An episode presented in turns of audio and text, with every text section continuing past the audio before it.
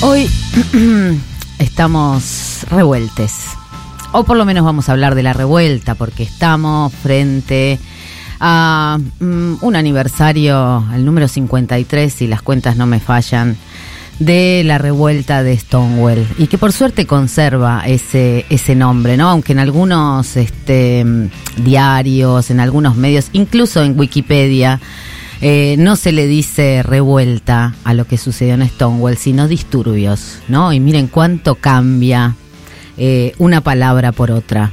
Mm, ¿Por qué disturbios es la mirada de la policía, ¿no? Revuelta es eh, esa manera de decir basta de manera radical a algo que em, evidentemente mm, viene ejerciendo sometimiento sobre determinado colectivo, sobre determinadas vidas. Stonewall ha sido contado muchísimas, muchísimas veces eh, y creo que recién en los últimos años está empezando a hacer un poco de justicia con los protagonistas de esa revuelta, ¿no?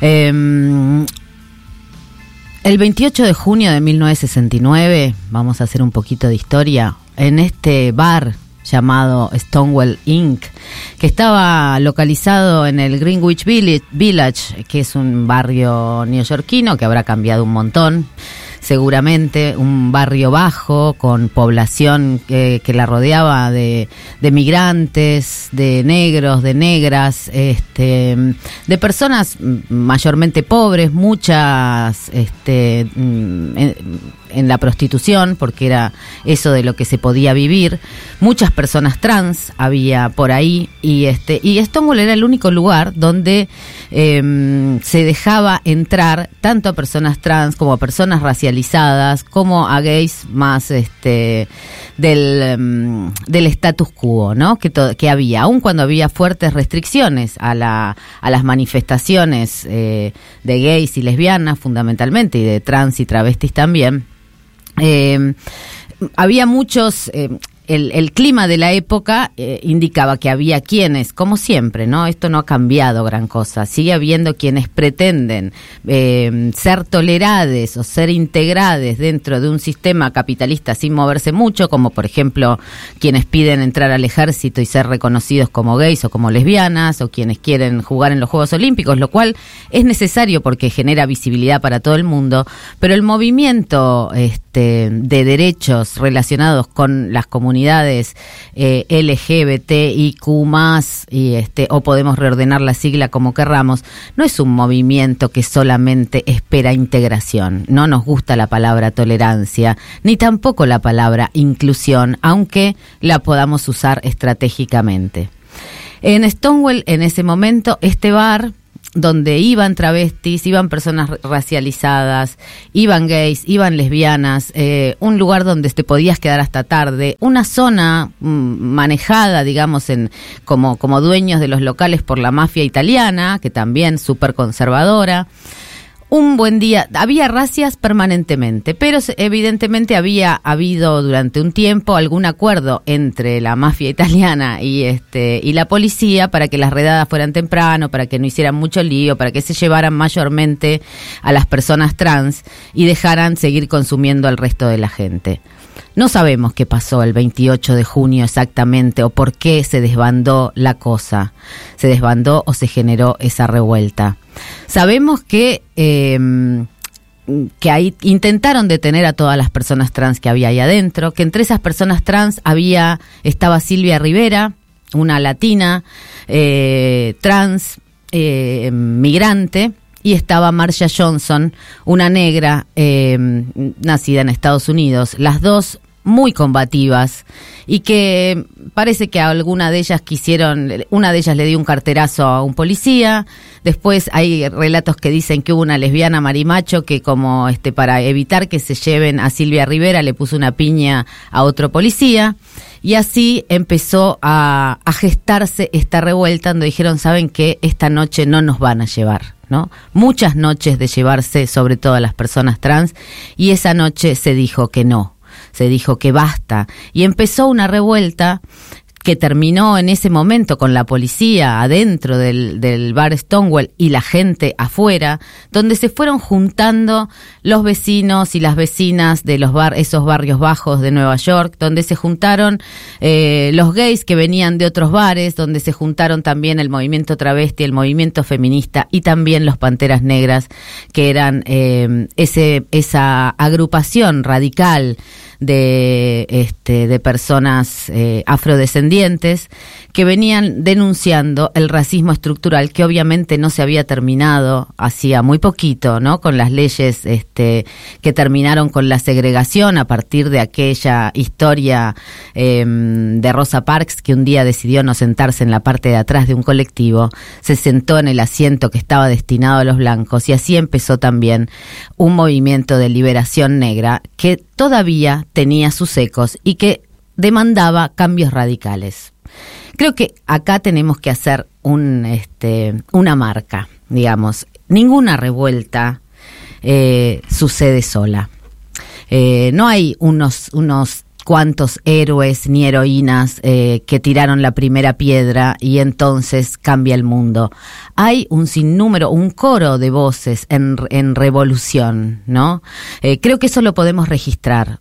Mm, en Stonewall, sin el movimiento de las Panteras Negras, ni Marcia Johnson ni Silvia Rivera se hubieran animado a decir hasta acá llegamos, ¿no? Pero eh, ese movimiento venía organizando acciones directas, como la que dijimos del colectivo, que había sido una década antes, eh, pero también otras, ¿no? Para denunciar cómo la segregación racial todavía, todavía existía estaban los movimientos antiguerra. Pensemos que en el 69 todavía la guerra de Vietnam eh, dejaba, enviaba ataúdes permanentemente, ¿no? De los soldados que estaban allá, entre ellos soldados negros, por ejemplo, ¿no? Que eran, que iban a pelear una guerra que no entendían y que cuando volvían acá después de la guerra seguían siendo segregados, ¿no? Eh, ese movimiento antiguerra que no estaba separado de las luchas clasistas, como no estaba separado de un montón de revueltas también sindicales, que en la, entre 1969 y 1973, más o menos podemos este, decir ese periodo, le habían cambiado un poco la historia a cómo se eh, repartía la riqueza también dentro de Estados Unidos, ¿no? Los derechos laborales que se consiguieron en esos años no se habían conseguido ni antes ni después. ¿Qué pasa con esa revuelta? Esa revuelta dialoga con los feminismos que también estaban este, demandando desde entonces por el aborto, no en vano, eh, Roe, Roe versus Wade, que es esa famosa fallo de la Corte Suprema, que en 1973, justamente en este periodo del que estoy hablando, em, nacionalizó, digamos, el derecho a decidir sobre, sobre los cuerpos en Estados Unidos y es lo que ahora se acaba de derogar a través de un nuevo fallo de la Corte. Em, con lo cual, eh, esperamos revueltas, ¿no? Eh, eso me parece que también es algo a tener en cuenta. Hay ciclos en la historia, yo no sé por qué se producen, eso se necesitará alguien más que lo pueda pensar, pero eh, pensando en Stonewall y en ese en ese momento de tanta agitación en Estados Unidos, ¿no? Donde las donde las este, convenciones demócratas y, y, republicanas, por ejemplo, en, en 1970 que las contó también Norman Mailer, eh, eh, iban eh, los jóvenes y las jóvenes sobre todo a poner eh, flores en, la punta de las armas de la policía que custodiaba estas reuniones porque no dejaban entrar a quienes querían cambiarlo todo y no solamente cambiar de presidente o cambiar de partido. Eh, sin todo eso, Stonewall no hubiera sido posible. Y lo cierto es que Stonewall sucedió y generó un montón de alianzas, alianzas que podemos llamar insólitas, como el movimiento negro con el movimiento LGBT LGBTIQ, que no se llamaba así entonces, eh, sino que, que tomaron ese movimiento que empieza a gestarse a partir de Stonewall y en que en 1973 tiene una de las marchas más grandes que se hicieron, empezaron a hacerse las marchas del orgullo a partir de 1970, el año siguiente de Stonewall, y en 1973 hubo una marcha gigantesca donde se había tomado una de las consignas de los Panteras Negras que decían todo lo negro es hermoso, y acá este movimiento que se llamó, no casualidad, Frente de Liberación Gay, ¿no? Y no, este, y la palabra liberación conecta con el Frente de Liberación Homosexual en Argentina, conecta con el Frente de Liberación Nacional dentro de los Estados Unidos, conecta con las luchas clasistas que se daban en todos lados, ¿no? Eh, en esa marcha de 1973, de todas maneras, hubo también una pequeña revuelta y fue la revuelta de Silvia Rivera, a quien no habían dejado hablar, ¿no? Este, a, ella que había estado en la primera línea, qué raro, ¿no? Una persona trans, racializada, este, de color, eh, que, que había estado en la primera línea del puntapié inicial de ese movimiento, no la dejaban hablar. Por supuesto, Silvia avanzó sobre este Todes, se subió al escenario, le sacó el micrófono a quien estaba conduciendo, por supuesto, un gay blanco, y este, y, expresó ahí su pequeña revuelta, diciendo eh, las voces trans no se van a callar, y acá todavía las estamos escuchando. Me conecta eso con la revuelta de las mujeres zapatistas, ¿no? Que en medio de la revolución zapatista dijeron, hey, paren un poquito, todo bien, pero nosotras también existimos y no vamos a seguir bancando violencia dentro de nuestras casas ni trabajos diferenciados. Y me conecta, obviamente, con que hoy es el aniversario también de eh, del asesinato de Darío Santillán y Maximiliano Costecchi en el puente Pueyrredón.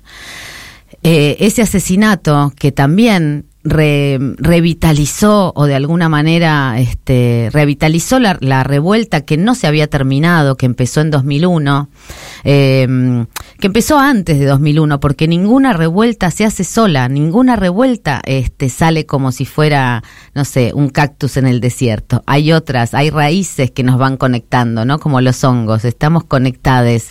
Y todos los movimientos piqueteros que habían hecho posible tomar acciones directas como cortar las rutas, como quedarse a vivir en las rutas, como tomar pueblos enteros como sucedió en Mosconi o en Cutralcó, eh, abrieron la imaginación política en ese momento para pensar que era posible poner un límite, que no era, que no hay una sola herramienta para enfrentar al poder, ¿no? Que no es solamente los paros, que no es solamente este, la lucha legislativa, sino que hay otras herramientas para, para desafiar al poder y para eso, imaginar qué mundo queremos vivir. Esos movimientos piqueteros que junto con este no sé con motoqueros por ejemplo o con hijos e hijas de este de desaparecidos que estábamos en la agrupación hijes hijos perdón en ese momento fueron los que empezaron la revuelta en la Plaza de Mayo no fueron los que empezaron a tirar piedras porque eh, les habían tirado antes la caballería la montada digamos la policía montada sobre las madres de Plaza de Mayo eh, y esa revuelta que siguió este, después de los cinco presidentes que tuvimos entre 2001 y 2002, eh, con el gobierno de Dualde tomando el puente, reivindicando un modo de hacer política de manera directa y de manera revoltosa, de una manera que esa eh, revoltosa en el sentido de que no es solamente eh, la revuelta para, para enfrentarse violentamente, sino que también es una revuelta que contagia los cuerpos de, de la capacidad de festejar también lo que podemos hacer juntos. Y en ese sentido me gustaría rescatar eh, un texto del colectivo Invisible, saben que el colectivo Invisible es un colectivo que, eh, bueno, un colectivo artístico, intelectual, eh, cuya mayor desafío es justamente desafiar al poder en todas sus formas. Y que hicieron un texto hace poco que lo pueden rastrear en el blog eh, Lobo Suelto, en el sitio web Lobo Suelto, que habla del motín, ¿no? Lo que yo estoy diciendo como revuelta, ellos lo ponen como motín, en el sentido de esa posibilidad de enfrentarse al poder de manera directa. Cuando nos rebelamos, cuando empezamos a decir, no, no se van a llevar a esta compañera de la calle porque sí, ¿no? Nos ha pasado más de una vez. Y ahí en ese momento en que sentís que si el miedo me van a llevar a mí o, eh, si yo me protesto me van a llevar a mí, hay algo que se organiza en la calle que hace posible pensar que vamos a decirle que no, incluso a la policía, aunque venga con cascos, aunque venga armada, aunque venga con tanques este, y gases lacrimógenos, podemos enfrentarnos también a ese poder. ¿Y cuál es el secreto de poder enfrentarse. Son esos lazos de amistad, a veces espontánea, pero son esos lazos de afecto y también de ternura que nos permiten avanzar y cuidarnos, avanzar y retroceder, ver un enemigo, un funcionario, un policía, un parte del poder, el brazo armado del poder y decir hasta acá van a llegar. Ese ejercicio de solidaridad y también de mm, y también de lucha y también de poner el cuerpo al punto de pensar que bueno, que tal vez podés salir herido, heride o no, pero que estás dispuesto a que no suceda más, a decir basta con el cuerpo, con las acciones y con el compañerismo que surge del presente total que significa una revuelta. Esa revuelta a veces, insisto, da miedo, ¿no? Porque no sabemos a dónde termina. Sin embargo, esa revuelta es parte de lo que necesitamos volver a imaginar, en el sentido que no podemos seguir acatando todo el tiempo.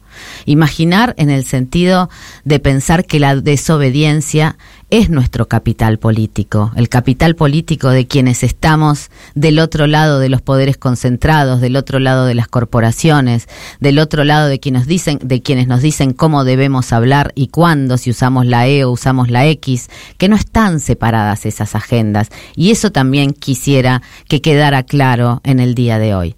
No hay una agenda feminista, una agenda LGBTIQ y una agenda clasista. Si no generamos esas alianzas eh, insólitas o esas alianzas tan necesarias que nos hacen ver de qué se trata la opresión y por qué las derechas que vienen ahora cada vez ganando tanto poder no hablan solo del libre mercado, sino que están hablando a la vez que del libre mercado de una forma de vivir, de hacer familia, de generar prestigio, donde ni las disidencias, ni los pobres, ni las personas racializadas entramos. Entonces, tengamos muy en cuenta esto, porque necesitamos volver a generar esas alianzas. Esas alianzas que en Estados Unidos son más necesarias que nunca frente, frente a la caída del aborto, que por supuesto influye a todos los países del mundo, porque estamos hablando del país más poderoso del mundo. Y qué casualidad, ¿no? Rusia que es otro de los países más este, poderosos del mundo, y Estados Unidos acuerdan en lo básico acuerdan en ir contra gays, lesbianas, travestis, trans y no binarias, acuerdan en ir contra los derechos eh, reproductivos, acuerdan en ir con que hay quienes tienen derecho a los derechos civiles y quienes no porque tienen útero. Eh, esa alianza tenemos que mirar y tenemos que generar la propia. Esta noche les vamos a preguntar, eh, después de este extenso editorial, que me van a tener que tener un poquito de paciencia, ¿Cuándo tiraron su primera piedra? Y cuando quisieran tirar esa primera piedra también, si no la tiraron todavía. Yo hice un poquito de memoria y la primera piedra, creo que tiré con conciencia, fue uh, en el año 85, 80, 85 yo creo. Formaba parte de un grupo de, de arte que se llamaba el Grupo Poroto y habíamos hecho un este pesebre en una esquina de, de Mendoza, en una esquina muy céntrica de Mendoza, con este material de desecho. Y el niño Jesús nos había quedado negro porque bueno, era papel de pasta de papel, que la pasta de papel es violeta, que eso generó un escándalo tal que vinieron a buscarnos con la policía y nosotros nos, nos abrazábamos y nos atábamos a las obras que habíamos hecho para que no nos llevaran y este y en ese momento cuando se querían llevar a ese niño Jesús que era todo hecho con pasta de papel, tironeando así, agarré un cacho de, de esa masa y este se la tiré a algún policía. Fue un gran momento para iniciar mi vida. Tendría más o menos 17 años, yo creo. Pero bueno, desde ahí tengo la piedra lista en el bolsillo. Solamente tengo que contar con los compañeros suficientes para volver a encender esa mecha. ¿Y ustedes? ¿Cuándo tiraron su primera piedra?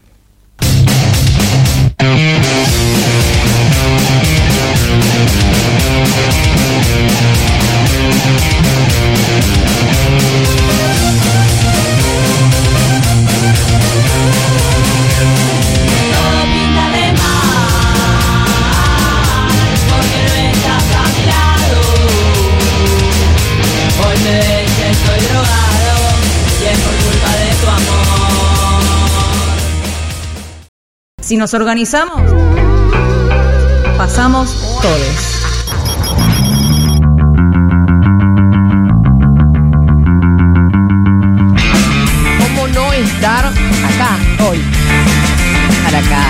No estar acá hoy? Por favor, en Pasamos Todes. Que ¿Se pasamos. escucha bien? Yo creo que sí, que se te escucha bien, Cris, siempre se te escucha bien. Esta Es semana. Es la única hembrita que me quedó. Ah. Me voy a quedar yo. gracias, Cris, pero bueno, te, te quiero decir, así desde, desde este estudio del Destape. Radio, sinceramente, que metiste un poco la pata con, con los movimientos sociales esta semana. Sí, yo sé que hay ahí algunas este, luchas de poder institucionales, porque ya digamos son institucionales. Sin embargo, digo, si hablamos de revueltas, las piqueteras son nuestras favoritas en las revueltas, ¿verdad? Este, y de, esas revueltas piqueteras surgió el feminismo popular del que tanto hablamos. En esta semana a mí me preguntaron un montón de veces desde las, compañeras que están en Estados Unidos deseando tener un movimiento fuerte como es nuestro feminismo popular. Y este y no hay una fórmula, lo que hay son 30 años de militancia, ¿no es cierto? Y es esta incorporación de las piqueteras al ejercicio de los encuentros nacionales de mujeres y las que le dan cuerpo a la economía popular. Así que bueno, en este día de revuelta quiero traer esta reivindicación acá a la mesa. Una No populista. Una populista total, una populista total. ¿Cómo estás, Fanu Santoro, Muy esta bien, noche? muy bien, un poco cansada porque anduve eh, por, por el mediodía en el, en el aniversario de Darío y Maxi, que Ah, un acto bien. bellísimo, muchísima gente, la verdad, eh, muy, muy concurrido como cada año, pero este año eh, se, se sintió más la, la presencia y el apoyo de, de muchas organizaciones sociales, de muchas piqueteras.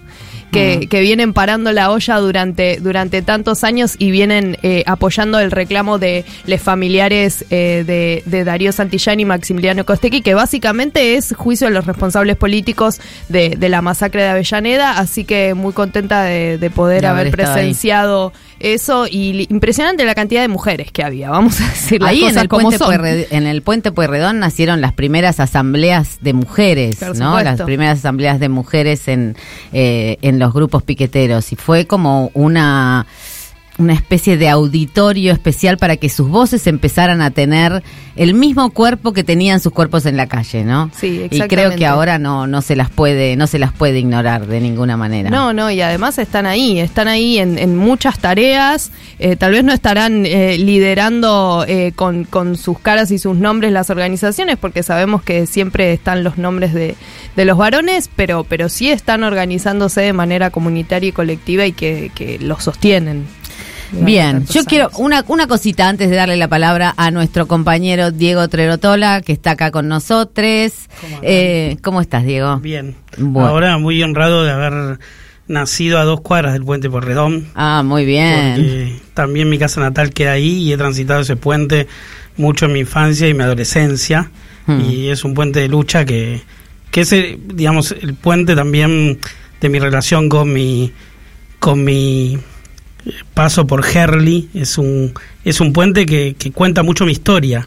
Porque yo me iba, eh, nací ahí en Barracas, pero nos mudamos a a un barrio pobre, de calle de tierra todavía en esa época. Y después volvimos a Barracas. Entonces ese puente para mí fue como... El tránsito. El tránsito de... Ya lo conté acá la otra vez cuando hablamos un poco de...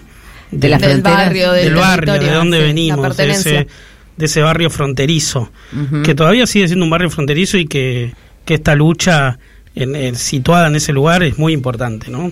Sí, totalmente, totalmente. Yo no quiero dejar afuera de las revueltas memorables que tengo en mi memoria, valga la redundancia, a las travestis intentando, eh, me acuerdo de Marlene, con un palo que no sé de dónde habían sacado, que sostenían Marlene, Loana y no sé quién más, tratando de abrir las puertas Puerta de la legislatura, para entrar Sí, sí, ahí sí. y este y, y que no se no se les niegue existencia, ¿no? Que no se les niegue existencia. Esa esa revuelta fue hermosa. Muy hermosa. Muy hermosa, porque además esto, cuando aparecen en el escenario cuerpos disidentes, cuerpos que, que no se cuadran con la norma, reclamando su existencia y con esa fuerza y con ese desparpajo, creo que nos cambia un poco la, la mirada a todos, ¿no? Nos cambia un montón. Este, el, el martes va a haber la marcha contra los travesticidios, que obviamente es, es hija también de esa lucha que se dio en los 90.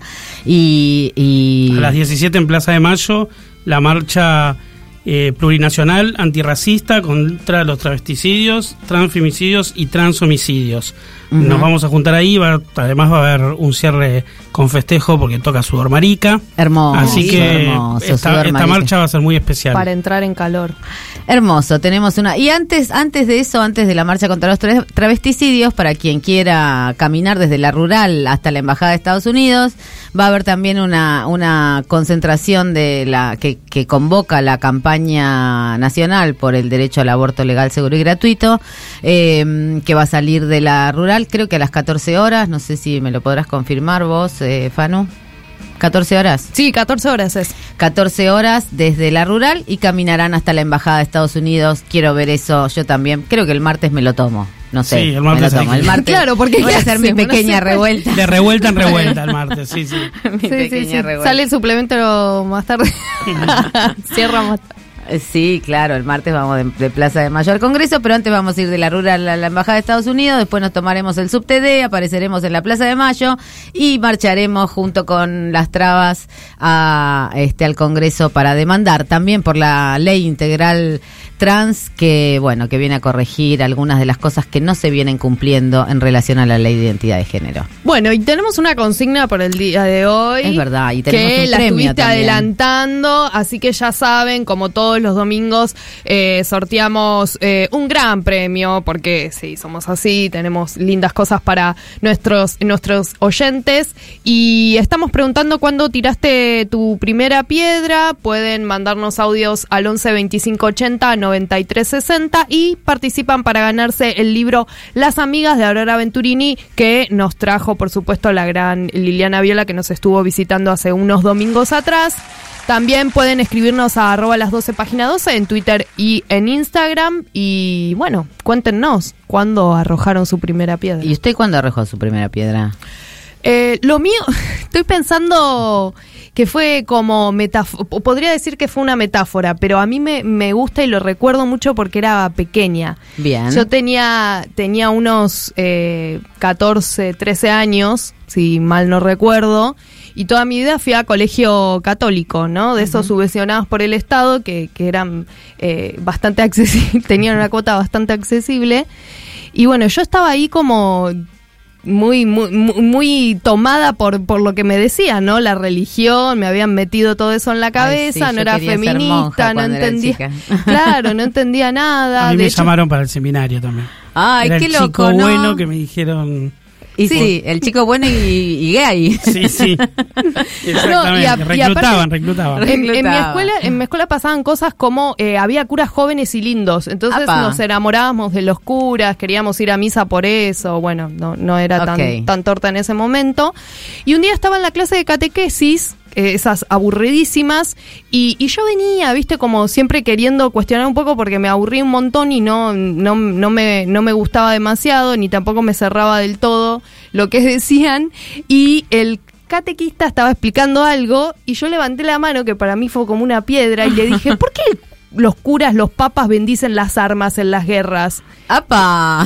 Yo había visto un video en, en, en, en el noticiero y justo de unos días después tuve esa clase y no supo qué responderme. Y para No mí fue fue, una piedra, hermoso. fue un piedrazo. hermoso, fue Un piedrazo. piedrazo. Para mí, y no me lo olvido más. Y fue como, ah, yo ya tenía ahí algo. Y ya, ya empezaba a romper desde chiquita, así que me, me gusta Bien. contar ¿Vieron, esa que, vieron que el Vaticano sacó una nota sobre el tema del aborto que fue para Ah, ¿sí? atrás en ¿Qué Estados dijo? Unidos? Mira, no estuvo mal, no, ¿No? estuvo mal, porque dice, por supuesto, No, defendemos la vida, no sé qué, pero defender la vida es también garantizar derechos a las personas gestantes, es también, No te la puedo creer. sí, Ah, habló de la pobreza y de las enormes desigualdades en Estados, en Estados Unidos y en todo el mundo, y habló de la guerra, eh, lo cual me parece bastante atinado, ¿verdad? Porque ahí este, tenemos, estamos en esta guerra que no se termina, que nosotras y nosotros la vemos como lejos, pero a la vez sabemos que el, el precio de los alimentos, digamos que es una guerra íntima que tenemos acá en nuestro país, está relacionada directamente con la guerra eh, en Europa sobre Ucrania. Eh, y bueno, quiero decir, eh, esta, eh, e- esta alianza que hay entre Estados Unidos y, Norteamérica, digamos, en cuanto a cómo tenemos que hacer familia, con quiénes, de qué manera nos tenemos que reproducir o no reproducir, eh, me parece que, este, que está bueno pensarla de otra, de otra manera, o sea, pensar, pensar que no hay ahí oponentes reales, sino que hay una disputa por quién va a controlar nuestras, nuestras vidas. Eh, bueno, por ahí me fui un poquito a la mierda, como siempre. Nos queda, este, yo quiero, no, quiero pedirle a Diego que nos diga cuándo tiró su primera piedra Ah, antes bueno, de Yo irnos. sí, me favor, acuerdo este. que mm, en el secundario era un punk nihilista adolescente Ay, y tenía muy poca politización de eso, ¿viste? Era como un adolescente punk que estaba en contra de todo, pero que no accionaba. y que no- Antisistema, pero- Claro. Y recién cuando entré a la universidad eh, me empecé a dar cuenta, como todo, toda la Argentina, el avance del menemismo en las privatizaciones. Cuando eh, yo salí del colegio y quería empezar a trabajar para poder mantenerme y poder estudiar, entonces estuve varios años tratando de buscar trabajos y cadete y era muy difícil encontrar un trabajo que me... Pero finalmente después de dos años entré al CBC, todavía no me podía automantener, pero dije, no quería que me mantenga mi madre mientras estudiaba. Ok. Entonces entro al CBC y a Menem se le ocurre decir que quiere privatización privatizar la educación pública. No sé si se acuerdan. Sí, Pero yo había privatizado todo, no quedaba nada, creo. Y dijo, y ahí yo dije, no voy a poder estudiar, no, no, ni siquiera me puedo mantener, no voy a poder estudiar. Tremendo. Y ahí tomé una conciencia política y fui a la primera marcha que se hizo en contra de la privatización de la educación, que fue multitudinaria. Fuimos al Palacio Pisurno y después fuimos al, al Congreso. Fue una marcha gigante. Y sentí además ese ardor de la militancia colectiva, ¿no? Por primera vez, estar en una marcha eh, con gente que, que está tratando de, de luchar contra un sistema que realmente era opresivo en ese momento y que yo tomaba conciencia de que no iba a poder ir nunca más a la facultad si era privatizar, pri- o sea, Mm. si el neoliberalismo avanzaba sobre... Y llegamos al frente de batalla y ahí Menem sacó todo el arsenal de policías y empezó a combatir y ahí em- empezó la, la- una, una disputa entre quienes estábamos ahí, que nos habíamos aunado en la facultad, si nos quedábamos a resistir o nos íbamos y corríamos. Y yo era de que nos tenemos que quedar, no podemos dejar que la policía avance. Avance. Y ahí fueron las primeras piedrazos y el primer frente de batalla, que igual se, se disolvió, pues fue un desastre todo. Ujú. Está eh, toda la gente muy enardeci- enardecida después de una marcha larguísima. Fueron horas y horas de marchar del Palacio Pisurno, el Congreso y de vuelta. Todas unas. Así que esa fue la primera marcha, la primera piedra real. 1995. 1995 exactamente, sí, sí, sí. Bien. Este- Bueno, como verán acá tenemos una amplias trayectorias tirando piedras, estamos dispuestos. Yo tengo este el primer tatuaje que me hice es una bomba molotov, que me la Oh, puse, Me encanta. me la puse en el brazo derecho para, bueno, para estar lista, siempre lista, ¿no? Para las revueltas. Ahí está, en la piel, la revuelta en la piel. La revuelta en la piel. Bueno, queremos escucharles. ¿Cuál, ¿Cuándo tiraron su primera piedra? ¿Qué piedra quisieran tirar que todavía no han tirado? Y nos contestan al 11 25 80 93 60. Y mientras tanto, One, two, three. If you close The Velvet Underground. After hours. forever. Leave the sun shine out and say hello to never. All the people are dancing and they're having such fun. I wish it could happen to me. But if you close the door, I'd never have to see the day again. Pasada de rosca. Yo, Cristina, pelotudo.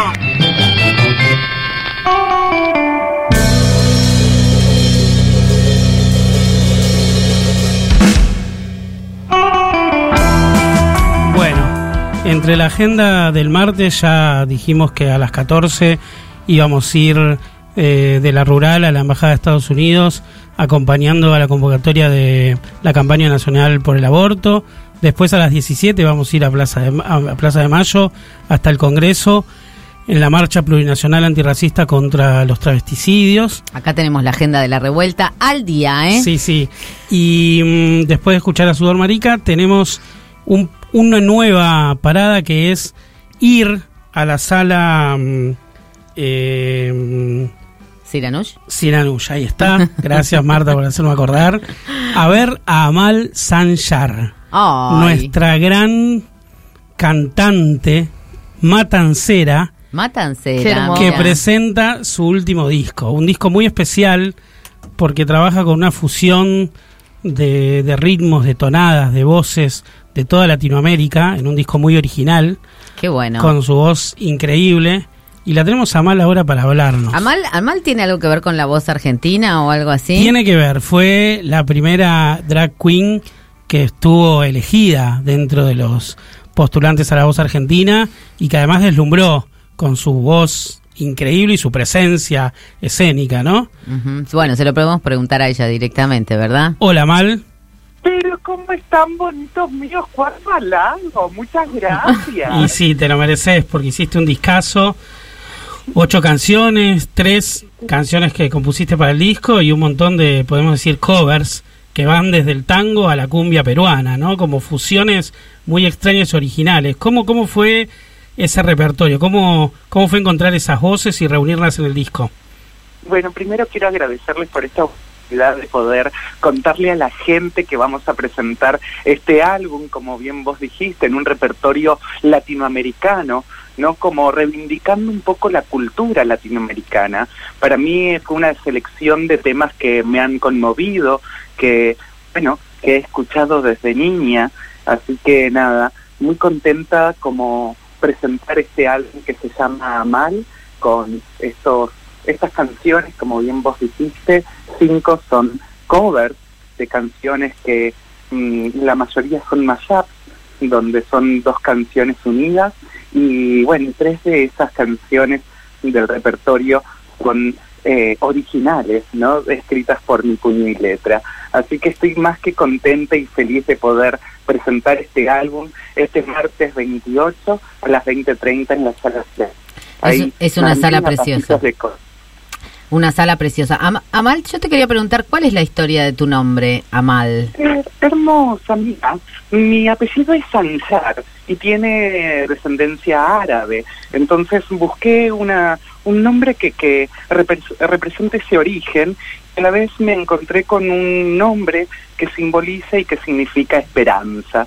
Así Ah, que, bueno, busqué este nombre Amal, que en Arabia eh, tiene la característica de ser un nombre muy femenino y en Grecia es un nombre utilizado en realidad, eh, bueno, un nombre que lo usan, eh, bueno, los hombres, ¿no? Eh, eh, así que me gustó esa ambigüedad donde me siento con mis lugares masculinos y femeninos y hoy, bueno, se llama Amal.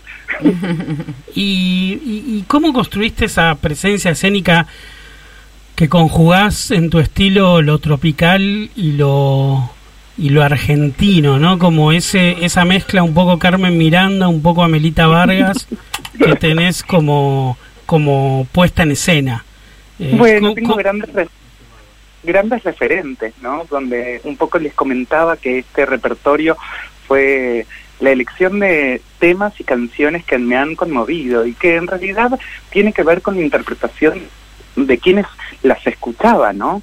Como por ejemplo, bueno, boleros como de Olga Guillot, eh, Omar Portuondo, tengo, bueno, Totola Momposina y Cumbias, eh, rancheras como, bueno, Chabela Vargas y por supuesto que la grande de Mercedes Sosa. A mí me han conmovido y un poco, eh, yo siempre digo que traigo un poco esas interpretaciones, ¿no? El decir, eh, para mí poder fusionar la música, el teatro y la danza es muy importante. Entonces a la hora de cantar lo que busco es interpretar y poder llegar a los corazones de quien me escucha y me ve, ¿no? Así que bueno, nada, para mí es muy lindo poder cantar estos ocho temas que son estilos latinoamericanos, desde cumbias hasta bachatas, desde boleros hasta son, cubano, y poder, bueno, buscar abanico de estilos y poder presentarlos en este álbum. Amal Fanu Santoro te saluda, un placer charlar con Hola. vos hoy. Quería preguntarte qué significa para vos eh, cada 28 de junio, qué significan las revueltas eh, y también preguntarte la consigna de- del día de hoy, que es cuando tiraste tu primera piedra, si nos puedes contar. Qué bonito. Bueno, para mí el 28 de junio significa reivindicar quién es uno, ¿no? Como seres únicos, todos, todas y todes, eh, en esta cosa de, de, bueno, nada, responsabilizarnos de quiénes somos y a la vez también contar quiénes somos sin ningún prejuicio, sobre todo en el factor del amor, ¿no? Eh, y esta cuestión de tirar la piedra y varias veces en la vida me he visto tirando la piedra, pero nada, intento modificar y transformar eso, ¿no? Digo, poder, poder buscar y ver en la vida del otro mi propia vida y así abrazarla y que las diferencias que puedo llegar a ver en el otro que sean una oportunidad para elegir o no. Y en eso, bueno, nada, construirme como persona. Eh, para mí el 28 de junio tiene que ver con también con hace poco hablábamos con una persona que, que admiro mucho y que hablábamos de comunidad no y, me decía a mí no me gusta mucho la palabra comunidad y yo entendí que tiene que ver como algo separado de, de toda una sociedad no entonces somos parte de la sociedad somos parte eh, bueno esta familia estas personas LGTBIQ somos parte de una sociedad donde bueno, en mi caso a través del arte puedo expresarlo y puedo contar, ¿no? En este arte drag que mucha gente conoce y otras no tanto. Y también de mi experiencia, como les decía antes, como ser único, ¿no? En este caso, eh, cada uno de nosotros, ah, con, con nuestras cuestiones, con nuestras virtudes, con nuestros defectos, pero nuevamente, si lo pensamos todo con el corazón está todo hermoso. Bueno, mm, eh, ¿y hay alguna sorpresa que nos puedas adelantar así para cerrar? ¿Qué va a pasar este martes 28? ¿Invitades que tengas? ¿Alguna canción nueva que no está en el disco? Unas entradas ¿Algún estreno? de- de- Y no estaría mal unas entraditas también, ¿eh? Lo podemos acá regalar. Pero bueno, eh, ¿cómo, cómo, ¿qué nos vamos a esperar en ese show del 28 a las Bueno, 20.30? El 28 los invita a una gran fiesta, nuevamente, no solo por la presentación del álbum, también por hacer mención a este Día del Orgullo Internacional. Eh, les digo que va a haber un carnaval norteño que va a iniciar todo el Ay, qué bueno. que nos levante para entender que el carnaval también fue una oportunidad muchas veces de poder, eh, bueno, salir y Total. mostrar un poco Sí, sí. quiénes somos sin ningún prejuicio, ¿no? Y a la vez también, eh, bueno, grandes invitados. Tengo a Santiago Borda, a Santi Borda, que es uno de los también participantes del año pasado de La Voz Argentina, Genial. y también el, mi gran amigo, compañero, eh, este caso, Diego Topa, que estoy muy feliz de, de poder contar con ellos en esta presentación, ya que los admiro muchísimo. Y por supuesto que todo el grupo de talentos, músicos, bailarines, que, que son parte de esta presentación del álbum. Y nada, tengo mm, ganas de que la gente lo viva como una fiesta. O sea que nos ponemos las Eh, plumas para ir el martes. Pero por favor, no lo dudes, Marta querida. No, no lo dudes. Bueno. todo lo que, lo que quieras poner. Perfecto, obvio. porque tengo un montón de plumas y si no hay plumas hay cadenas, pero de alguna manera me voy a tunear. Amal, te agradecemos muchísimo por esta participación. Eh, nos veremos el martes, o por lo menos te veremos nosotros desde, desde la tribuna. Y nos vamos escuchando un tema tuyo, que eso me, Muchas me encanta. gracias. El tema es lo que él me ha dicho. ¿Y ese, querés contar algo de este tema antes de, de Bueno, es escuchar? uno de los temas, es uno de los temas eh, originales de la de este álbum que escribí hace mucho tiempo y habla sobre el amor eterno. Ay, no, Todo- me da miedo. todo lo que depositamos en eso, sí, claro. Viste que en el romanticismo, hasta cuando seamos viejitos, y quién sabe. ¿Y quién sabe? que, ¿Quién sabe si el amor llegamos? día a día, momento a momento. Vivamos el amor así y así vamos a disfrutarlo. Vamos a vivir el amor así, entonces. Gracias, Amal. y Muchas vamos gracias. a Gracias a ustedes, bonitos. lo que él me ha dicho, un adelanto de lo que va a pasar el martes.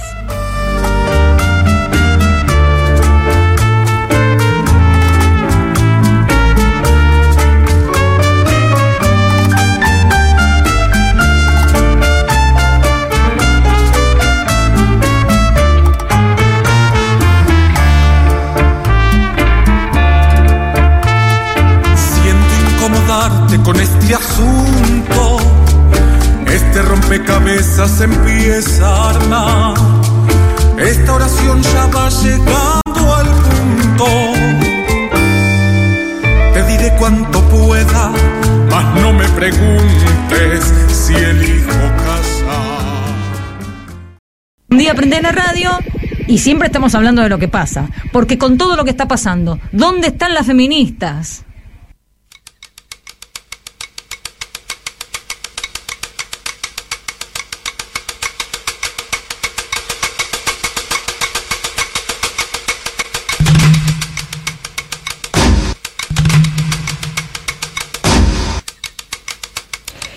Desde los primeros cortes de ruta durante las puebladas en la ciudad neuquina de Cutralcó del 96, pasando por las históricas movilizaciones contra la Ley Federal de Educación del 97 y las maestras piqueteras, hasta las agitadas jornadas de lucha en Tartagal y Mosconi en mayo del mismo año por la privatización de IPF, la década del 90 quedó marcada por los asesinatos de la trabajadora de casas particulares Teresa Rodríguez y el delegado Aníbal Verón, a manos del brazo armado del Estado. Aquellas jornadas de lucha fueron la semilla que luego germinó en el movimiento piquetero. Desde que IPF se terminó acá en Mosconi, se terminó todo para nosotros. Acá se llevan todo el petróleo, se llevan todo de acá. Las empresas no nos querían dar trabajo tampoco, se traían gente capacitada de otro lado, donde nosotros no nos llevaban, no nos tomaban ni siquiera para llevar una taza de café. Entonces, hemos visto obligados a seguir la ruta. La misma necesidad obligó. Todos estamos pasando por lo mismo y toda la gente está decidida a apoyarnos porque saben que es una causa justa.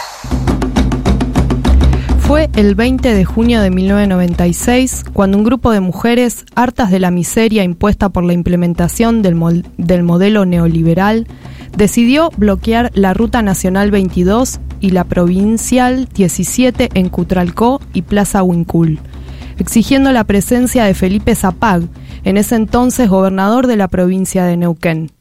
Fue justamente allí y de la mano de esas mujeres donde nacieron los primeros movimientos piqueteros. Acá en Cutralcó todos los días se muere un chico desnutrido. ¿Y quién lo sabe? ¿Cuántas mamás nacen con los chicos defectuosos en Cutralcó? Porque no tienen para comer. Yo no puedo ir a mendigarle que me dé un plato de comida si yo soy joven, tengo dos piernas, dos brazos, no me cortaron nada. Lo único que me cortaron fue la dignidad de comer todos los días. Les pibis con las panzas vacías, la falta de trabajo, la ausencia de oportunidades, desembocó en la organización de un grupo de trabajadoras desocupadas que desembarcó con la potencia de sus cuerpos cortando calles y rutas. Trabajo, dignidad y cambio social pedían en el 97, en 2001 y en 2002, y lo piden también hoy, cuando se cumplen 20 años de los asesinatos de dos luchadores sociales, Darío Santillán y Maximiliano Costequi, quienes perdieron la vida en un piquete mientras protestaban por falta de trabajo y comida. En ese momento, la pobreza en el país alcanzaba la espeluznante cifra del 65%. A esa masiva protesta que tuvo lugar en las inmediaciones de la estación de tren de Avellaneda, la respuesta del gobierno de Eduardo Dualde fue una represión que dejó además 33 herides con balas de plomo. Una masacre cuyos responsables políticos continúan sin ser juzgados. El 26 de junio de 2002, Mariana Gerardi Davico tenía 25 años. Estaba en esa movilización con sus compañeras en el puente y en la estación que recuerda a los dos jóvenes fusilados. Era integrante de la dirección de la mesa política del Movimiento de Trabajadores Desocupados Aníbal Verón de Florencio Varela. Teníamos actividades que eran de carácter reivindicativos y para poder conseguir los planes para vivir, pero la, movilización del 26 tenía que ver con la dignidad la dignidad y el derecho que tenemos como, como trabajadores, trabajadoras desocupados y como pueblo a organizarnos y luchar por nuestros derechos. Y que es poder tener un laburo, para darle de comer a los pibis, para poder tener una vida más o menos digna. Y que estamos hablando de que es un subsidio y que muchas veces eso también por, por la sociedad está visto como los planeros, las planeras, las que no laburan. Digo, y la cantidad de cosas que se hacen en los barrios, uno por ahí no toma dimensión, ¿no? Por ahí en la pandemia se pudo ver un poco más el rol social de las organizaciones en términos de los comedores, copas de leches, merenderos que nunca dejaron de existir. Digo, hace 20 años y están. Y hay que sostenerlo, ¿no? Mariana cuenta cómo era ser piquetera y ser madre en ese momento. Estar en los cortes, en las asambleas, en la organización de las movilizaciones y criar a Agus, su bebé que tenía menos de un año. No era ni es fácil ser mujer, militante, eh, en el sentido de tomar conciencia de querer hacer algo para transformar la realidad en la que se vive y ser madre.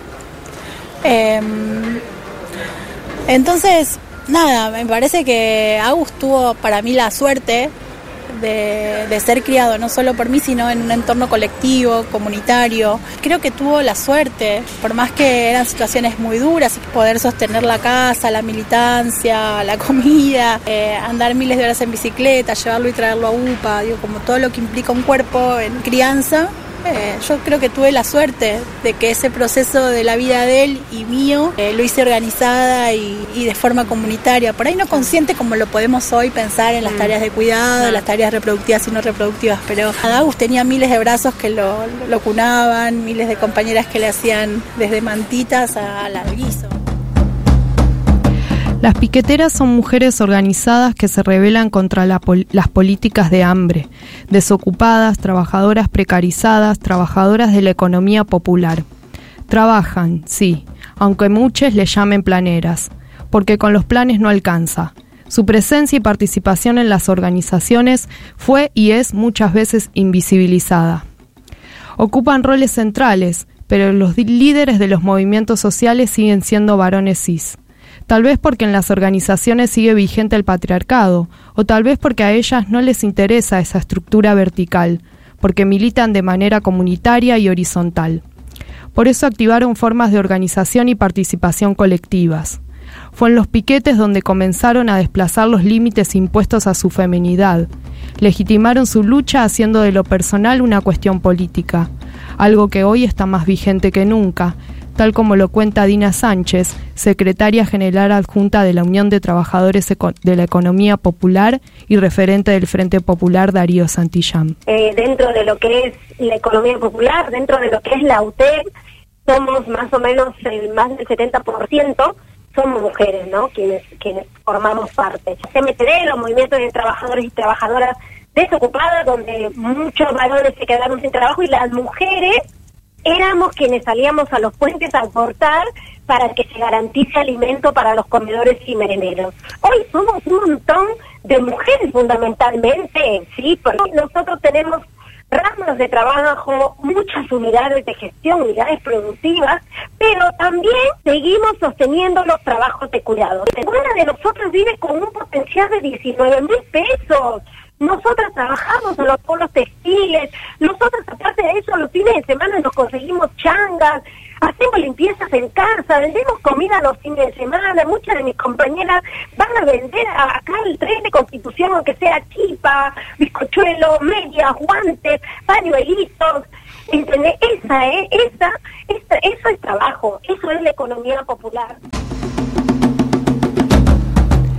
En 2001, en la provincia de Neuquén, hubo una experiencia de organización que también salió a cortar rutas, la experiencia de la fábrica recuperada Sanón. Allí también las mujeres tuvieron un rol central, como lo relata Gloria Godoy. Lo que hicimos fue juntarnos un grupo de, de esposas, compañeras, madres y hermanas de los de los obreros que iban a quedar en la calle. Eh, formamos la comisión de mujeres y nos fuimos uniendo, teniendo participación también, porque nosotros éramos unas simples amas de casa que no, no sabíamos de política, no sabíamos Piqueteras travestis como Maite Amaya, con su lucha antirrepresiva. Maite era una traba enojada gritando las violencias en plena calle, acuerpando a sus compañeros ante las vidas estrujadas, referente de la Federación de Organizaciones de Base, una guerrera de la primera línea. Yo creo que militancia es un ejercicio. Se trata, de definitiva, yo creo que milito y que militamos como un ejercicio para transformar las cosas para llegar a estadios de libertad, pero va a ser un ejercicio constante lo de la libertad, entonces cómo pensar la militancia, sino un ejercicio constante y un, es, un proceso, es como estar ahí, hay que entrenar el músculo, como haciendo, no sé, sacame las estructuras, yo soy una sujeta política, este cuerpo es político, eh, obviamente no es el cuerpo del que con boina, barbudo y no sé qué en un acto va a hablarle a los trabajadores diciéndole que tienen que tomar los medios de producción, tal vez eh, estoy produciendo en este cuerpo, tal vez este territorio lo estoy produciendo, digo, si mm, militancia tiene que ver con qué hago con mi territorio, si mi territorio está reproduciendo estereotipos y está multiplicando lo que el sistema de dominación quiere que multipliquemos, entonces este territorio no es libre. ¿Y por dónde empezar sino por casa? Piqueteras travestis como Diana Zacayán, que contaba, en 2004, en el microestadio de Lanús, se hizo el Encuentro Nacional de Ocupados y Desocupados. Lo organizaba el Bloque Piquetero Nacional. Nosotras integrábamos el bloque en ese momento y con un grupo de organizaciones que eran aliadas y amigas, trabajamos para ingresar en la agenda piquetera las demandas trans. Y era fuertísimo, porque hasta se negaban a poner en el pliego de reivindicaciones la palabra travesti y la palabra prostituta. Ellos a nosotras ni nos podían nombrar, mientras nosotras habíamos estado cortando la ruta con ellos durante la década del 90. No estoy diciendo los piqueteros son transfóbicos, sino que hay cuestiones de discriminación que atraviesan la sociedad de izquierda a derecha. Ser piquetera es salir a luchar por una necesidad que uno tiene. Hacerse escuchar con la gente que no nos quiere escuchar, que nos hacen oídos sordos, como ser nuestros gobernantes que todo piensan para ellos, todo lo mejor para ellos. Y nosotros no somos seres humanos. Hay hogares, niñas, que no tienen el pan. Hay chicos que no van a la escuela porque no tienen calzado. Cuando vos salís a pedir no te escuchan. No escuchan. Por eso la única forma para que no escuchen es que cortar la fruta. Pero ¿qué nos da? La respuesta que nos da es palo no solo ocupar, muerte. En palabras de la historiadora Andrea Andújar, cuando las mujeres abandonaron sus casas en dirección a la ruta, lo hicieron desafiando la continuidad del modelo neoliberal. Pero no tan solo esto, también crearon fisuras imborrables en las ya de por sí delgadas paredes que separan lo público de lo privado, lo político de lo personal, defendiendo los intereses de su género y de su clase, resignificaron con su propia acción el espacio en el que irrumpieron, transgrediendo por un lado los límites impuestos a su participación política y por el otro la legitimidad de una democracia que hizo de la exclusión social su piedra angular y de la penalización de la protesta su soporte.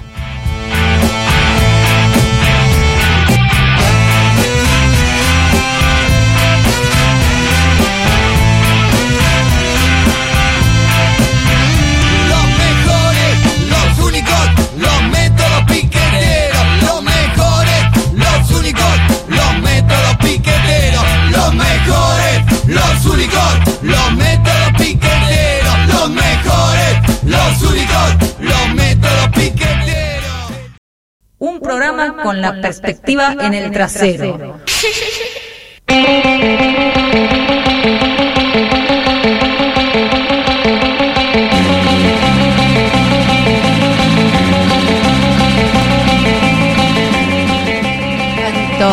encantó, me encantó escuchar a las manos de Filippi, porque las manos de Filippi eran eh, la banda de sonido de los scratches que hacíamos con la agrupación Hijos en los 90 y en principio de los 2000, que yo creo que fue una de las políticas eh, o una de las acciones directas que logró conjurar eh, la impunidad.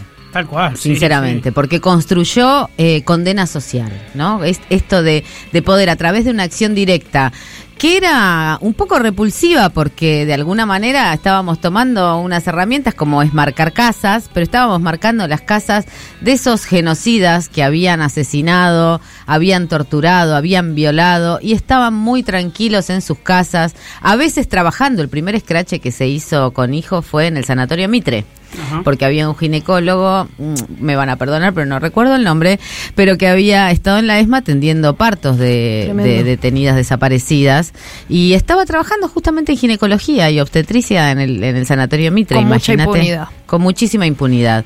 Eh, y lo que tenían de lindo los scratches, además de que era una construcción de mucho tiempo, que esto me parece que está bueno de reponer, ¿no? Porque a veces se piensa en los scratches como ese acto solitario de alguien que denuncia a otra persona detrás de un teclado, ¿no?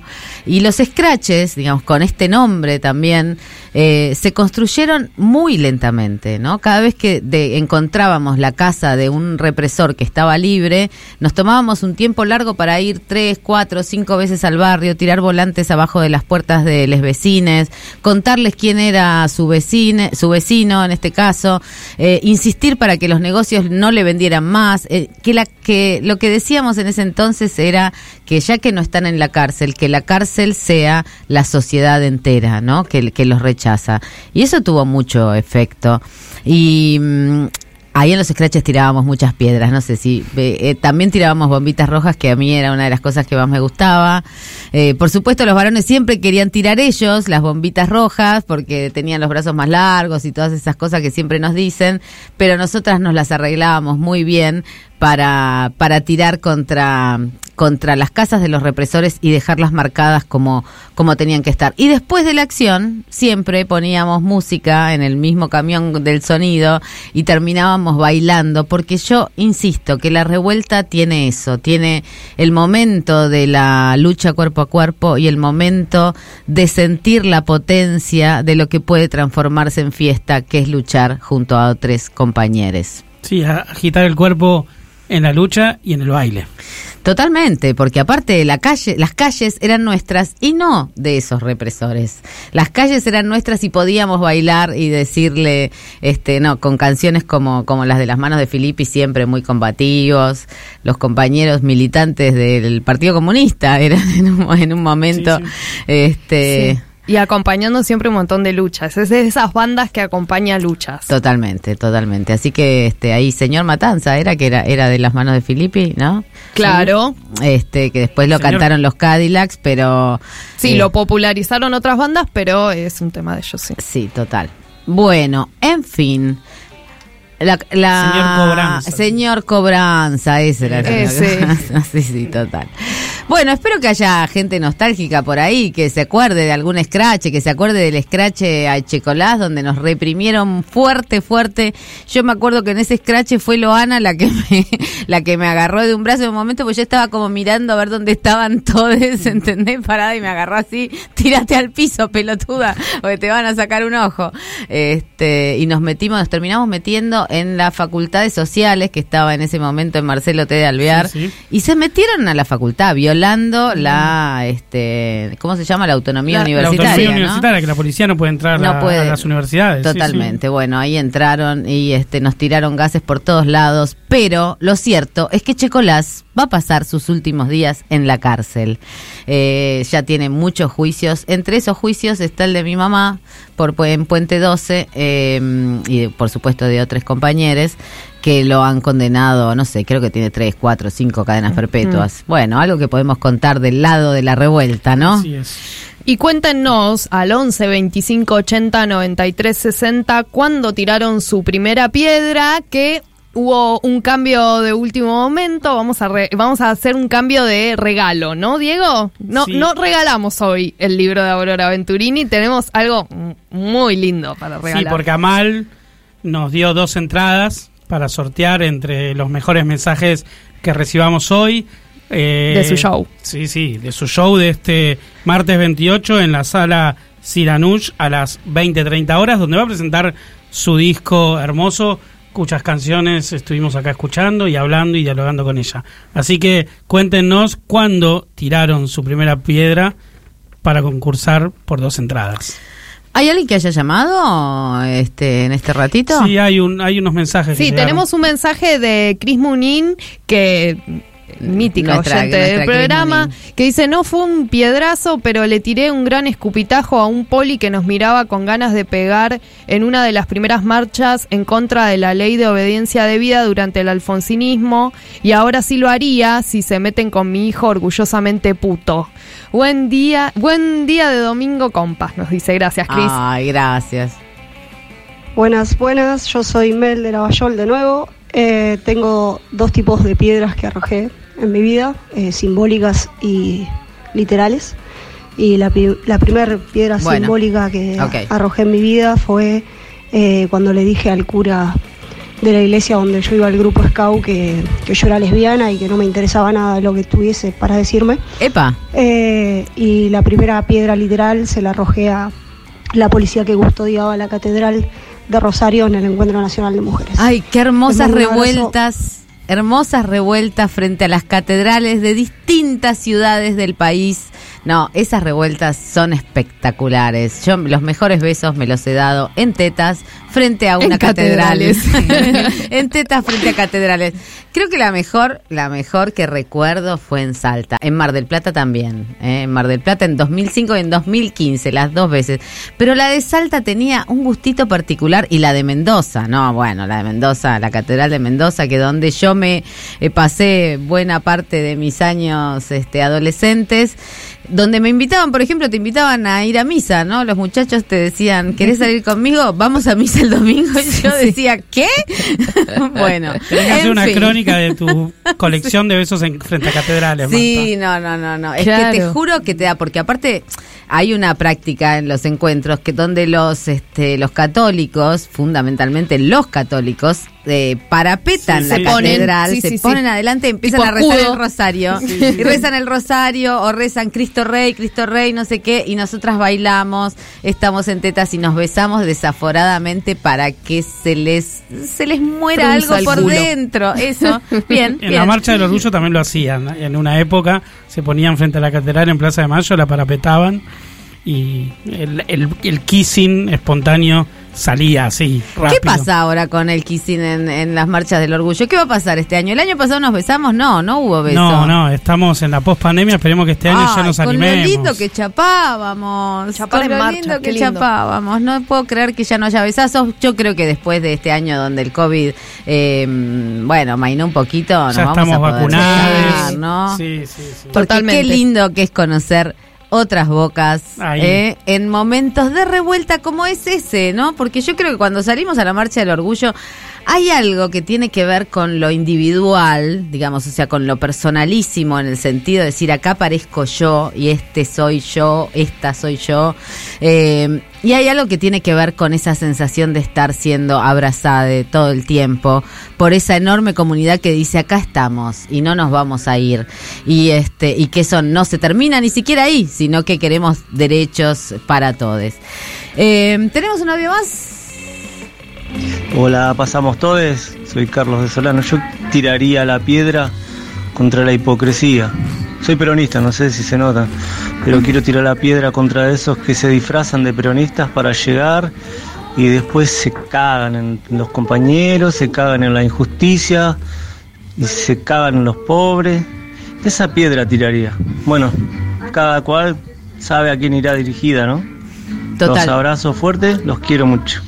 Muchas gracias, muchas gracias, tierno. Carlos. este, Carlos Solano, sí. Me parece que sí. ¿Qué, qué concepto en disputa el peronismo, no es cierto? Pero bueno, nos quedamos con el concepto de peronismo que vos estás enunciando, Carlos. El que está del lado de les pobres, el que está del lado de les que luchan y el que está del lado de quienes eh, buscan un país con justicia social.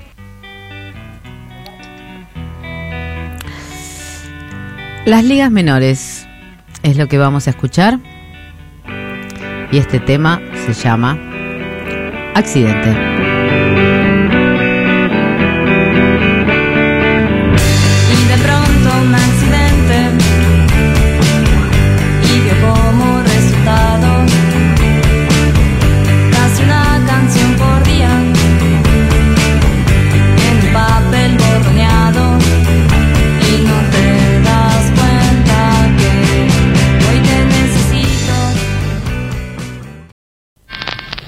Y la perspectiva, y la perspectiva degeneró. ¿Aló?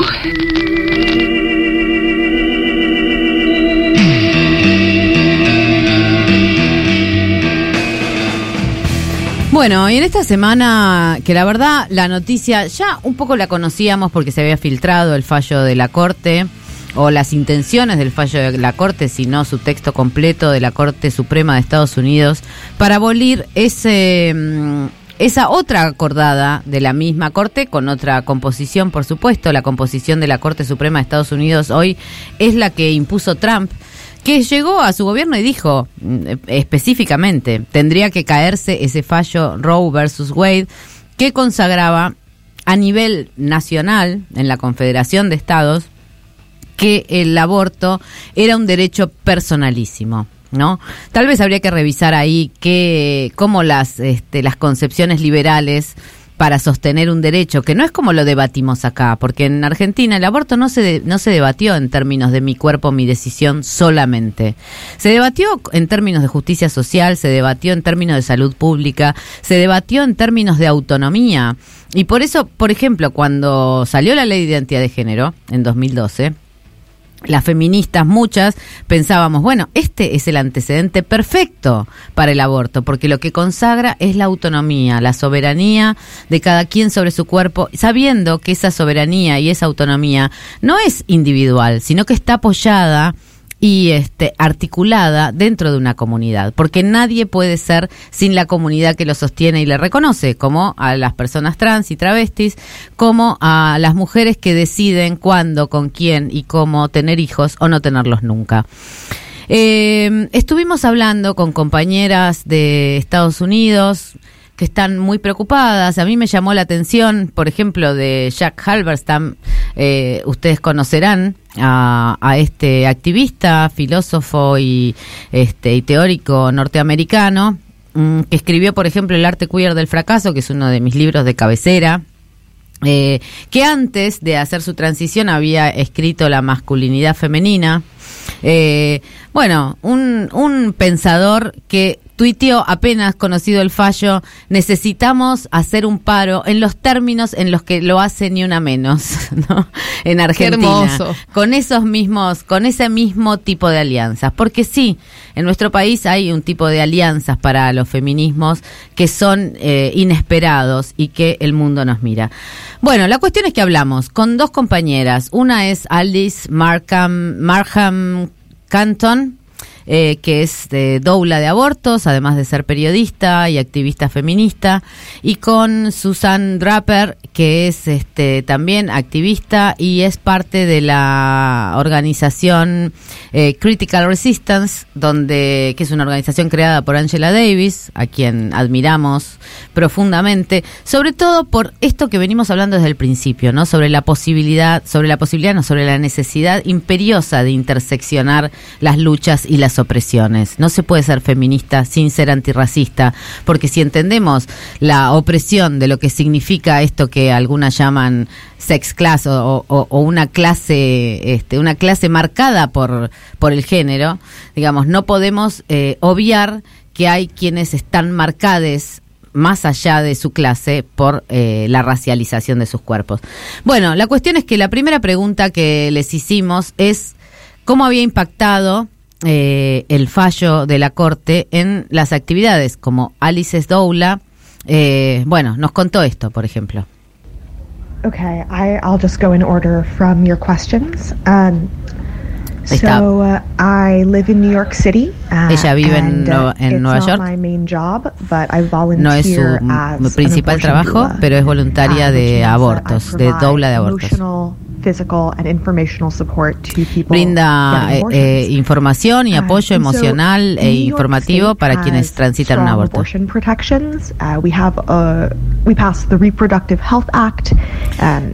A, few years ago, which guarantees access to abortion care. En Estados So, Unidos, eh, en perdón, en Nueva York, eh, los- el derecho al aborto está garantizado, incluso está incluido en el sistema de salud. um, uh. No va a afectar directamente en Nueva York este fallo. Por ahora. Unless the the time comes that pro-forced birth Republicans succeed in, passion, in passing Tenemos que ver qué pasa si los republicanos vuelven a triunfar y con los derechos al aborto en todos lados. Um, but for doulas and for everyone else involved in abortion care Para las doulas y para todas las personas que están involucradas en el, en el Um, acompañamiento de abortos. now illegal in five Es- na- states. ahora es Uh, eh, ilegal en tres estados. 11 very soon. Uh, you know, last week, the National Right to Life Committee, which is a leading pro forced birth organization, um, released model legislation for states to put in place after the fall of Roe. Bueno, el- la semana pasada una organización que agrupa a todas las personas que acompañan abortos of, of women's bodies and to prohibit abortion more completely. Lo que, lo que se anunció es esta prohibición que va a crecer del aborto para todas las mujeres y que las- um, los servicios de doulas y de todas las personas on que proveen información sobre aborto um, en el in teléfono o vía online o de cualquier manera que lo hagan. this hasn't happened yet, right? And, and that Eso todavía no pasó, pero se might not ever happen, Ojalá que nunca pase, porque eso sería uh, eh, ir en contra de una de las enmiendas constitucionales que habla del derecho a la, a- a la expresión, to criminalize speech about abortion pero se está pensando en, en criminalizar los discursos en torno al aborto is absolutely horrifying. y eso es totalmente terrorífico. Y también le preguntamos a Susan, que habla español porque es oriunda de Uruguay, hace muchos años que vive en Estados Unidos, y ella nos planteaba cómo veía también el panorama de aquí en más en relación a este fallo de la Corte. Entonces, eh, esta decisión va a afectar, yendo como al, punto 2 también, sí, a las mujeres que tienen menos posibilidades económicas o que van a tener que endeudarse para poder abortar, porque se sabe que lo que se elimina ahora es la capacidad de tener un aborto seguro, ¿no? Y que eh, entonces también las mujeres que tienen menos recursos económicos van a ser las que van a quedar más condenadas a una reproducción forzada, ¿no? Y les preguntamos también qué pasa con este con la persecución penal sobre las personas gestantes o, co- o por las personas que atravesaron o, o pretenden atravesar un aborto. Y esto nos contestaban. Uh, question two, you asked, are any women in jail because ¿Hay alguna mujer abortions? en- and do I en think the situation presa por tener un aborto? Um, Le pregunté. uh, La mayoría de las prohibiciones en torno al, abor- al aborto eh, per- Uh, persiguen a quienes eh, ofrecen abortos. those laws are O sea, doctors médicos, doc- eh, doctores y Um, otras prestadoras. that allow private citizens to sue people who help other people get abortions. So Ahora lo que se teme es que haya más persecución sobre ciudadanos que demandan abortos. That could potentially be um, create a, a liability there that someone could sue you for. Um, and all of these laws serve to isolate people and to, and to keep them from getting abortions. Lo que está diciendo es que lo que se lo que se espera ahora es que toda esa información online, esa información telefónica pueda ser causa de persecución sobre cualquiera más allá del estado en el que esté, ¿no? Y esta es una una preocupación muy grande, obviamente.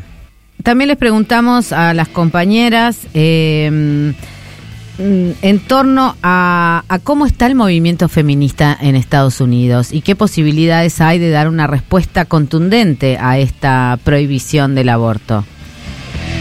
También históricamente esto es eh, toda una trama que se está ahora también revisando, cuestionando desde los feminismos, porque aún cuando era eh, hasta, hasta hace dos días, cuando todavía eh, no se había tomado esa decisión en la Corte Suprema, había también un, tema de fondos, de que se habían quitado los fondos federales para, para muchos de los ah, centros para realizar aborto y entonces eso afectaba también a las mujeres con las, digamos, con- que no tenían seguros médicos, que no eran Medicaid, se llama acá el, el seguro que te da el Estado cuando no tenés ah, suficientes recursos ¿no? e ingresos. Y esa también era como parte de la población que tampoco tenía tanto acceso seguro. Bueno, ahí Susan nos está hablando de las diferencias, obviamente, de las diferencias en el acceso, es lo que ven- lo que dijimos durante tanto tiempo, no no se trata de las mujeres de la clase media, se trata de las mujeres de los sectores populares eh, que no pueden acceder y esas son las que mueren. Y insistíamos, ¿no? ¿Cómo es el estado del movimiento feminista y qué tipo de respuesta podemos esperar? In terms of the feminist movement here in the States, um, En esos so términos. Unfortunately, the U.S. does not have a strong feminist Estados movement Unidos right now. no tiene un movimiento feminista fuerte en este momento. uh, but it has not received the kind of mass support Hay un movimiento de so- Um, destinado a la salud reproductiva que no tiene el suficiente apoyo. Um,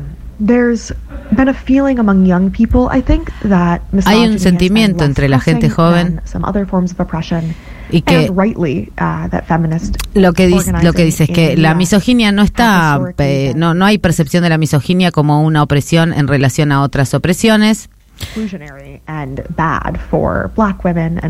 y además que el movimiento feminista ha sido excluyente de las mujeres negras y, y las mujeres de color en general, lo cual este, ha debilitado mucho el movimiento.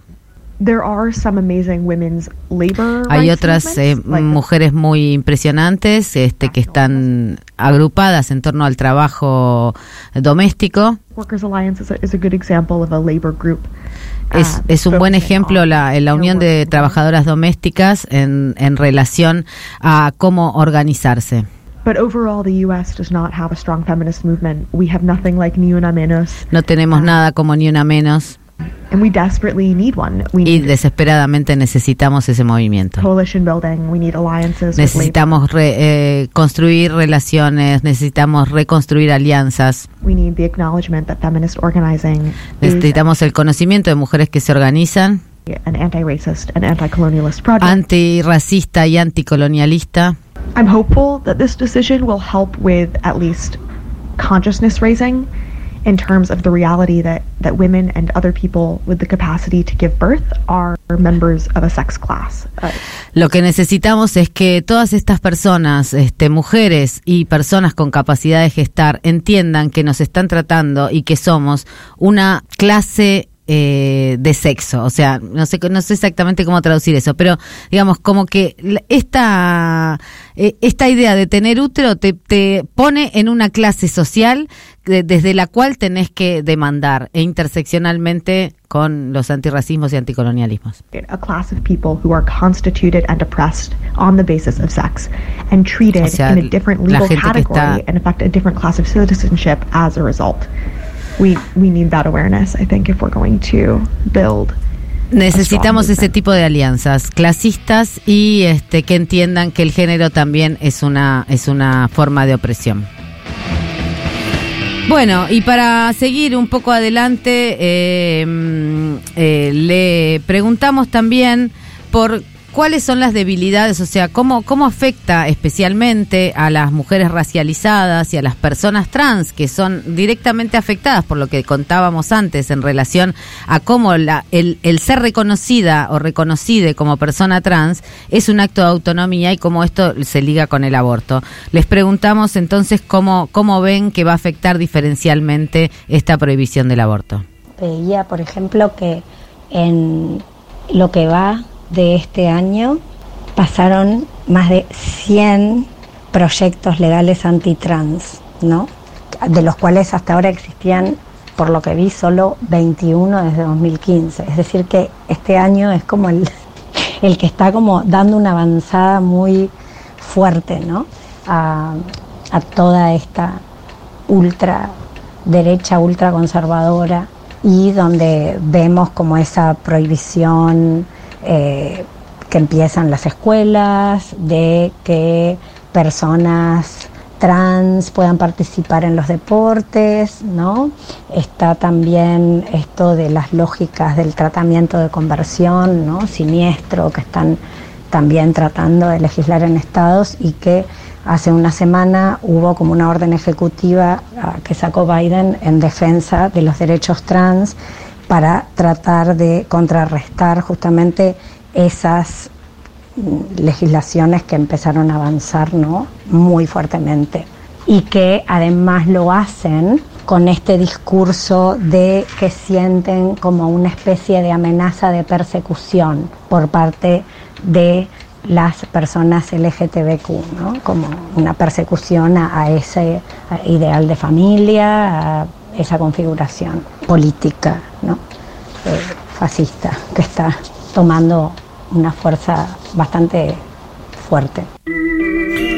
Y sí, es lo que es lo que venimos viendo, ¿no? De pronto eh, esa pequeña porción de la población trans les mostres, ¿no? Nosotros, en definitiva, amenazando a la familia tradicional, amenazando a quienes creen que no hay una hay una sola forma de estar en el mundo y esa forma es heterosexual.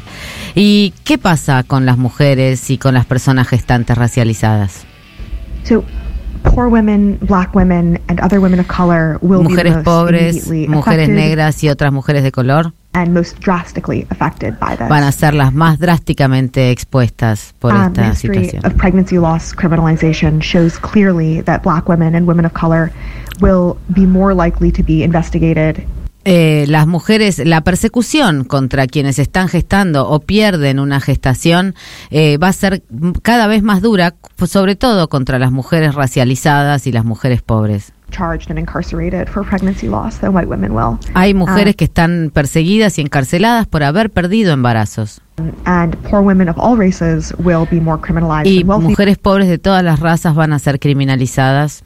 Women and will of course, you know, women who don't have the resources to travel Mujeres que no tienen los recursos para acceder a un aborto. to get an abortion will uh, or who don't have the resources to access que no tienen los recursos para acceder. legal advice um, and other kinds of support will y que no tienen acceso a- al asesoramiento legal o a otra clase de soportes, affected by this as well. Van a ser las más afectadas. Y por último, sí, es muy, es muy impresionante escucharlas y es muy impresionante escucharlas en la charla, o sea, acá sacamos unos pedacitos, pero esa demanda, es decir, cómo hicieron, cómo construyeron, cómo Mm. generamos esas alianzas. Eh, les hice una última pregunta porque hoy, eh, hoy se fue el Pride, el Pride es el, la marcha del orgullo en Estados Unidos por la cercanía con el 28 de junio, se hizo eh, esta, este domingo, se hizo hoy, y este, aun cuando ellas anticipan con, con alguna expectativa, con alguna esperanza de que fuera así, lo cierto es que la demanda por el derecho al aborto encabezó, por lo menos en Nueva York, la, el, el Pride, ¿no? Lo cual es un cambio y es una una alianza necesaria, como decía antes. Este, bueno, escuchemos a Alice a ver qué nos dice sobre esto. Y ahí veíamos como un montón Alice no, esta es de carteles, de como de, de gente mucho más joven, mucho más variada, muchas personas como que venían eh, de América Latina eh, y que traían como los carteles, ¿no? De que no somos territorios de conquista. Y entonces como que había ahí, se ve que está como engarzándose esa posibilidad de hablar de justicia reproductiva que va mucho más allá del aborto, en el sentido de que también habla de lo que acá se ha problematizado en relación a todas las formas de continuarse, la esclavización de personas, ¿no? en, en lo que se llama como la negación de la posibilidad de maternar también, ¿no? que es lo que pasa desde los tiempos de la esclavitud hasta el presente con las tasas de encarcelamiento, con los recortes de las posibilidades de asignaciones sociales, con las múltiples formas de criminalizar a las mujeres pobres, racializadas, ¿no? pobres, empobrecidas por el propio neoliberalismo, ¿no? y que desde los 90, cuando empiezan todos los recortes a, recortes a las asignaciones sociales, es también el momento en que se empieza a criminalizar cada vez más y acercar cada vez más la vida de comunidades enteras, ¿no? de comunidades sobre todo, comunidades negras, comunidades migrantes, eh, comunidades disidentes. Entonces, creo que todo eso está empezando a, a engarzar mucho más, ¿no? Sí, las compañeras nos contaban, bueno, este, Alice nos decía, yo como feminista voy a ir al Pride, ese es mi lugar y es una alianza eh, totalmente necesaria y evidente, y la verdad que sí, es evidente. Y Susan también nos contaba eh, eh, sobre cómo se abre el escenario político, ¿no? Cómo esto queda expuesto. Y lo que se expone es Trump, por un lado, diciendo que esto es lo que prometió y lo que cumplió a, a través de modificar la Corte Suprema, así que tengamos mucho ojo con lo que pasa acá con relación a la Corte Suprema. Este, y Biden dice que él va a intentar... Eh, desde el Congreso proteger eh, el derecho al aborto en, en todos los estados. Hay estados como California, como Mississippi, que dijeron acá no vamos a criminalizar ni vamos a permitir que se persiga a nadie que venga a realizarse un aborto a este estado. Eh, y así algunos estados están este, tanto cubriendo a quienes proveen abortos como otros están criminalizando, ¿no? Lo cierto es que Estados Unidos queda dividido, hay una frontera interna, una frontera sexual podríamos decir, porque estamos hablando de derechos sexuales, ¿no? Y otra vez esta frontera sexual que de un lado, más del lado del sur, Texas, este eh, bueno, ahora no me- no no Alabama, Wisconsin, ¿no? Todos los estados del sur los más conservadores, eh, los que defendían la esclavitud, digamos, Tal antes cual, de la sí, guerra sí, de sí. secesión y Oklahoma. no este los que los que fabrican armas y además digo ojo que este fallo eh, de Estados eh, de la Corte Suprema de Estados Unidos eh, sobre el aborto sale el mismo día el mismo día el mismo momento en que consagran que cualquiera puede portar armas no que había había recursos para eh, que se evite ese ese mm, esa aportación de armas que genera eh, tiroteos masivos y muerte de niños como lo que pasó en Uvadale en en Texas donde un montón de niños o sea 21 niños y un docente creo fueron asesinados a mansalva Sí. por un pibe de 18 años que se había acababa de comprar las armas porque había cumplido la mayoría de edad y lo cierto es que esa masacre se dio y cada vez se, se sabe más con la policía afuera de la escuela, sin hacer nada, sin evitar esa masacre sobre una escuela, unos niños racializados, migrantes, eh, la mayoría provenientes de México, ¿no? Gente de color. No la detuvieron. La Corte Suprema dice, se puede portar armas, pero no se puede abortar. El derecho personalísimo está para todos, menos para las personas que tienen útero. Y ese mensaje es al que tenemos que estar muy atentes, porque, insisto, no estamos hablando de cualquier país, estamos hablando del país más poderoso del mundo, que frente a una guerra mundial no se ocupa de generar la paz, sino de fabricar más armas para venderle a Ucrania y poder seguir peleando esa guerra inútil contra Rusia. En ese estado estamos, eh, compañeros, compañeras. Eh, nos están pidiendo ayuda desde los Estados Unidos y desde acá solo podemos eh, alentar, generar, saber que estamos comunicadas y comunicades. Eso es muy importante. Nuestro movimiento es transnacional. Y allá vamos, Estados Unidos, Corte Suprema, Trump, a ver quién se nos anima. Mientras tanto, 107 faunos. Pico 3.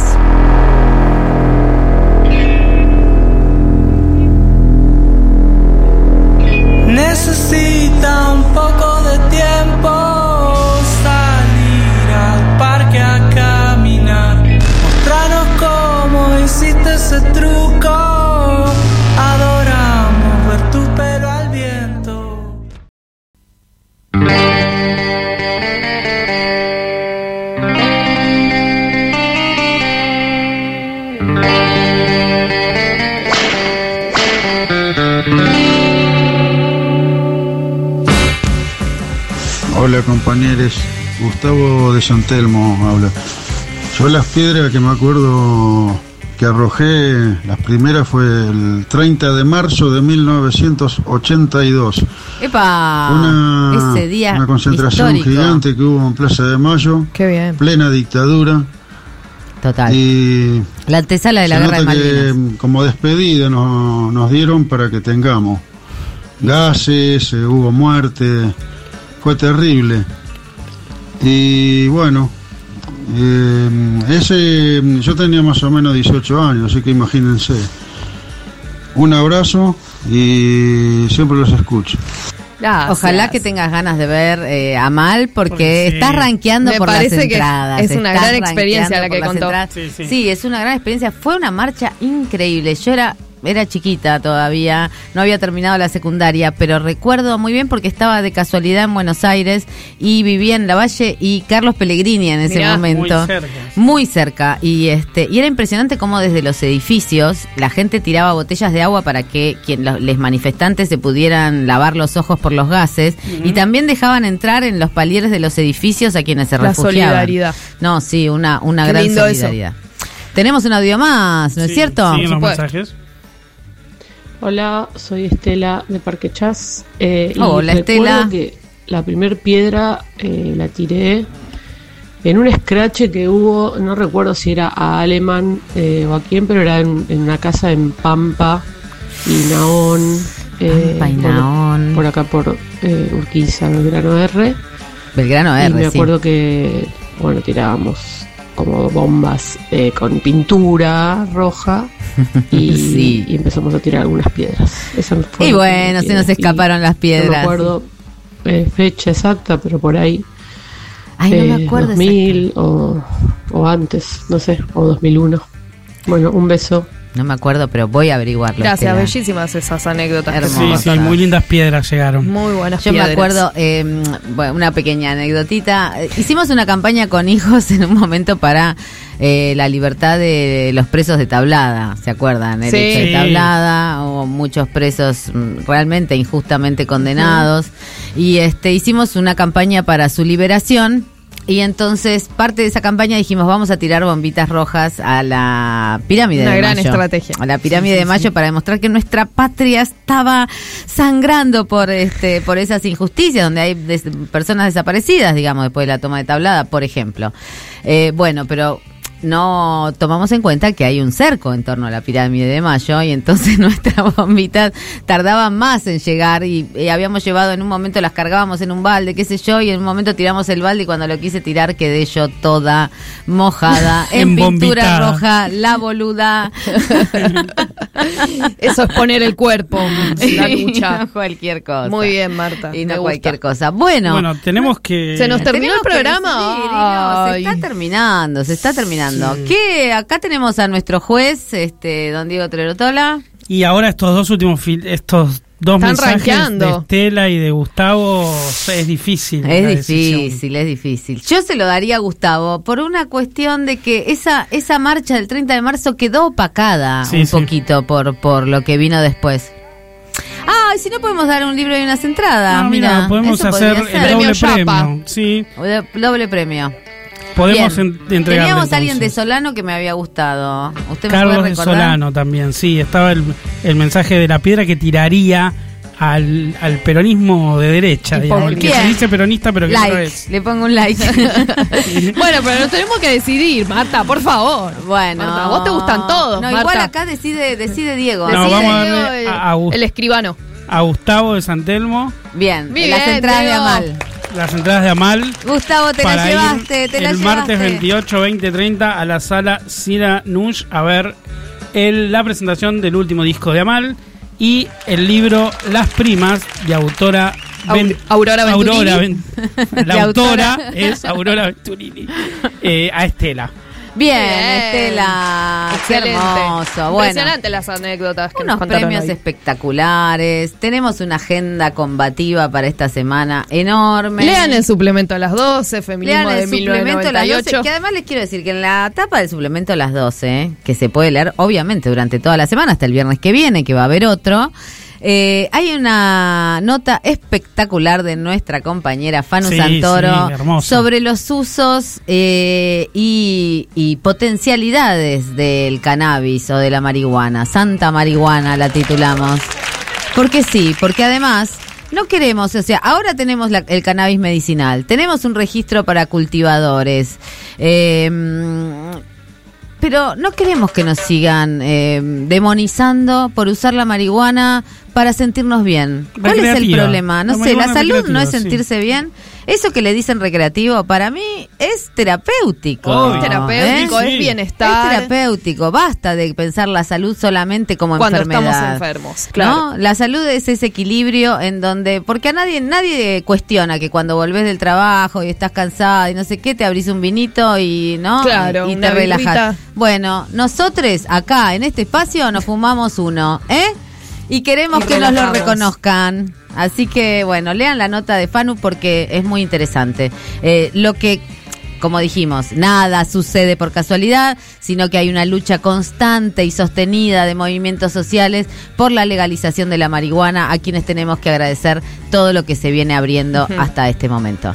Y bueno, nos estamos yendo. Les quiero decir que en Spotify nos encuentran como Pasamos Todes. Tienen ahí todo el contenido. Lo pueden tener cortado, tiene el programa entero. O pueden escuchar la entrevista, pueden escuchar el editorial, pueden escuchar el informe.